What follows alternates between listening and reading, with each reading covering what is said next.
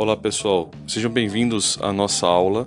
Uh, vamos fazer aqui um resumão do nosso último encontro, onde falamos um pouco sobre apoptose e autofagia. Antes de falarmos um pouco sobre isso, uh, gostaria de recordar com vocês o processo de endossimbiose. É, lembrando que o processo de endossimbiose, na verdade, é o que alguns cientistas defendem a origem é, de duas organelas muito importantes. Na célula animal, a mitocôndria, responsável pela respiração celular e a produção de ATP, como nós já estudamos, e no caso das células vegetais, o cloroplasto, que também possui a mesma função de geração de energia, porém através de um processo conhecido como fotossíntese. Esses estudiosos eles defendem, na verdade, que no início da formação do planeta Terra, é, quando começaram a se formar os primeiros, aparecerem os primeiros organismos vivos na face da Terra, é, eles defendem, na verdade, que células inicialmente procariontes, em algum momento é, fagocitaram é, células que já faziam a sua produção de energia. Na verdade, organismos que nós conhecemos e entendemos como organismos aeróbios, ou seja, que necessitam do oxigênio para poder gerar sua energia. Com isso, as células procariontes, é, inicialmente anaeróbicas, que eram as condições mais hostis que existiam no nosso planeta no início da, da formação da vida, não existia ainda oxigênio em abundância, é, elas começaram a conseguir conquistar novos ambientes ricos em oxigênio a partir do momento que elas fagocitaram esses organismos. É, nesse processo, em algum momento, esses organismos começaram a entender que era interessante ficar dentro desse novo organismo que foi fagocitado, justamente para fornecer proteção. A contraponto, essa célula na verdade fornecia energia ao organismo que o fagocitou. Ou seja, isso era uma troca simbiótica. O que quer dizer a relação de simbiose? Onde há uma troca mútua entre os dois indivíduos né, há uma, uma via de mão dupla, vamos dizer assim. Então, ao mesmo tempo que o organismo fagocitado tinha proteção por estar dentro de uma outro organismo, de uma outra célula, uh, essa célula que na verdade o fagocitou uh, tinha mais uma, uma chance de produção de energia e conseguia conquistar ambientes agora ricos em oxigênio. Isso uh, se deu o nome de processo de endossimbiose, ou seja, endo interno né, e simbiose, essa relação ecológica que existiu entre esses dois organismos. E da mesma forma, isso ocorreu é, na origem das células vegetais. Então, em algum momento, é, células procariontes, né, anaeróbicas, em algum momento fagocitaram organismos que já realizavam fotossíntese, que geravam energia através do processo de fotossíntese. E, essas, e esses organismos, em algum momento, se tornaram as organelas conhecidas como cloroplastos.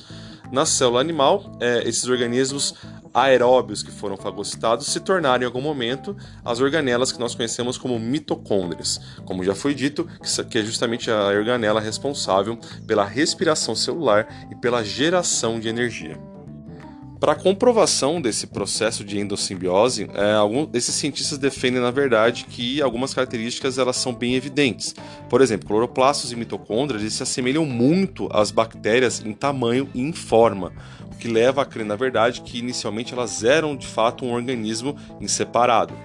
Cloroplastos e mitocôndrias também possuem DNA próprio e ribossomos próprios, ou seja, elas produzem suas próprias proteínas e possuem um DNA diferente do DNA da célula original. Então isso leva a crer, na verdade, que em algum momento elas também foram organismos justamente por possuírem um DNA próprio. E essas organelas, é, mitocôndrias e cloroplastos, é, ambas possuem é, um sistema de membranas internas e a presença de duas membranas é, que é o revestem. Ou seja, isso leva a crer, na verdade, que ela é formada pela membrana que a diferencia do, do, ambiente externo, que era original do organismo, e a membrana é, que a envolveu no processo de fagocitose, ficando então uma, uma, uma organela que a gente conhece como bicamada, né, com uma dupla membrana. Isso também é outra característica que leva a crer que eles também um dia foram um organismo à parte da célula.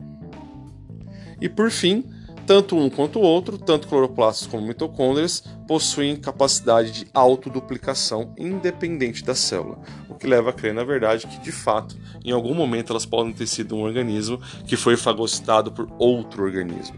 Esse é o processo que nós conhecemos como endossimbiose. Outro tema importante que nós conversamos na nossa aula passada foi justamente o processo de apoptose. A apoptose nós aprendemos na verdade que ela é uma morte programada da célula, né? ou seja, ela é bem diferente do que a gente conhece como necrose que na verdade é quando ocorre algum tipo de trauma ou algum tipo de contato com algum produto químico ou algum tipo de problema, é, onde a célula na verdade é, possui uma morte desordenada. A apoptose é uma morte ordenada, ou seja, ocorre um processo de compactação é, em pequenos pacotes das organelas da célula, é, envolvido por membranas que depois são associadas aos lisossomos e digeridas. Isso, na verdade, é um processo extremamente importante, principalmente para a renovação celular. Né? Nossas células elas têm que ser renovadas constantemente, isso nos diversos tecidos que formam o nosso corpo. Uh, e ao mesmo tempo também em alguns processos importantes, por exemplo, na, metamor na, metamorfose de alguns organismos, como lagartas que se transformam em borboletas, uh, no processo de girinos que se transformam em sapos, uh, onde na verdade você tem que começar a eliminar algumas estruturas. A eliminação de estruturas é feita através da morte celular programada, a apoptose. É, um exemplo em seres humanos é justamente as membranas interdigitais, enquanto ainda somos fetos. É, Para ocorrer a separação em dedos, a membrana ela é eliminada através do processo de apoptose. Então tá aí mais um exemplo importantíssimo no, desse processo no nosso organismo. Então, uma diferença também para a questão da necrose é que justamente a necrose ela é entendida como um processo patológico né? ou seja, algum tipo de trauma, algum tipo de contato com produtos químicos, tóxicos, né? algum tipo de lesão física, na verdade, que causa a morte celular é, de uma maneira descontrolada, necrosando o tecido, fazendo com que o tecido morra, perca a oxigenação e não tenha mais a formação de células vivas. Já a apoptose, como a gente bem informou, ela é um processo já programado, ordenado, né? é o que a gente costuma dizer de suicídio celular, porém de uma forma programada no nosso organismo.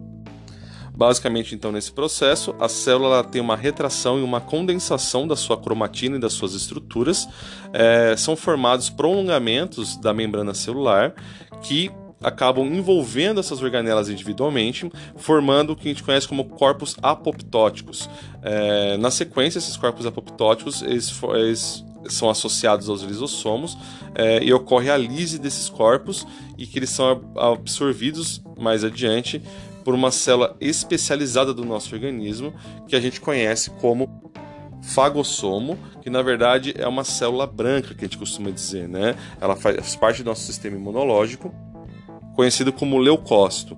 E ela faz, na verdade, um englobamento dessas, desses, desses corpos apoptóticos através de um processo conhecido como endocitose, mais precisamente fagocitose.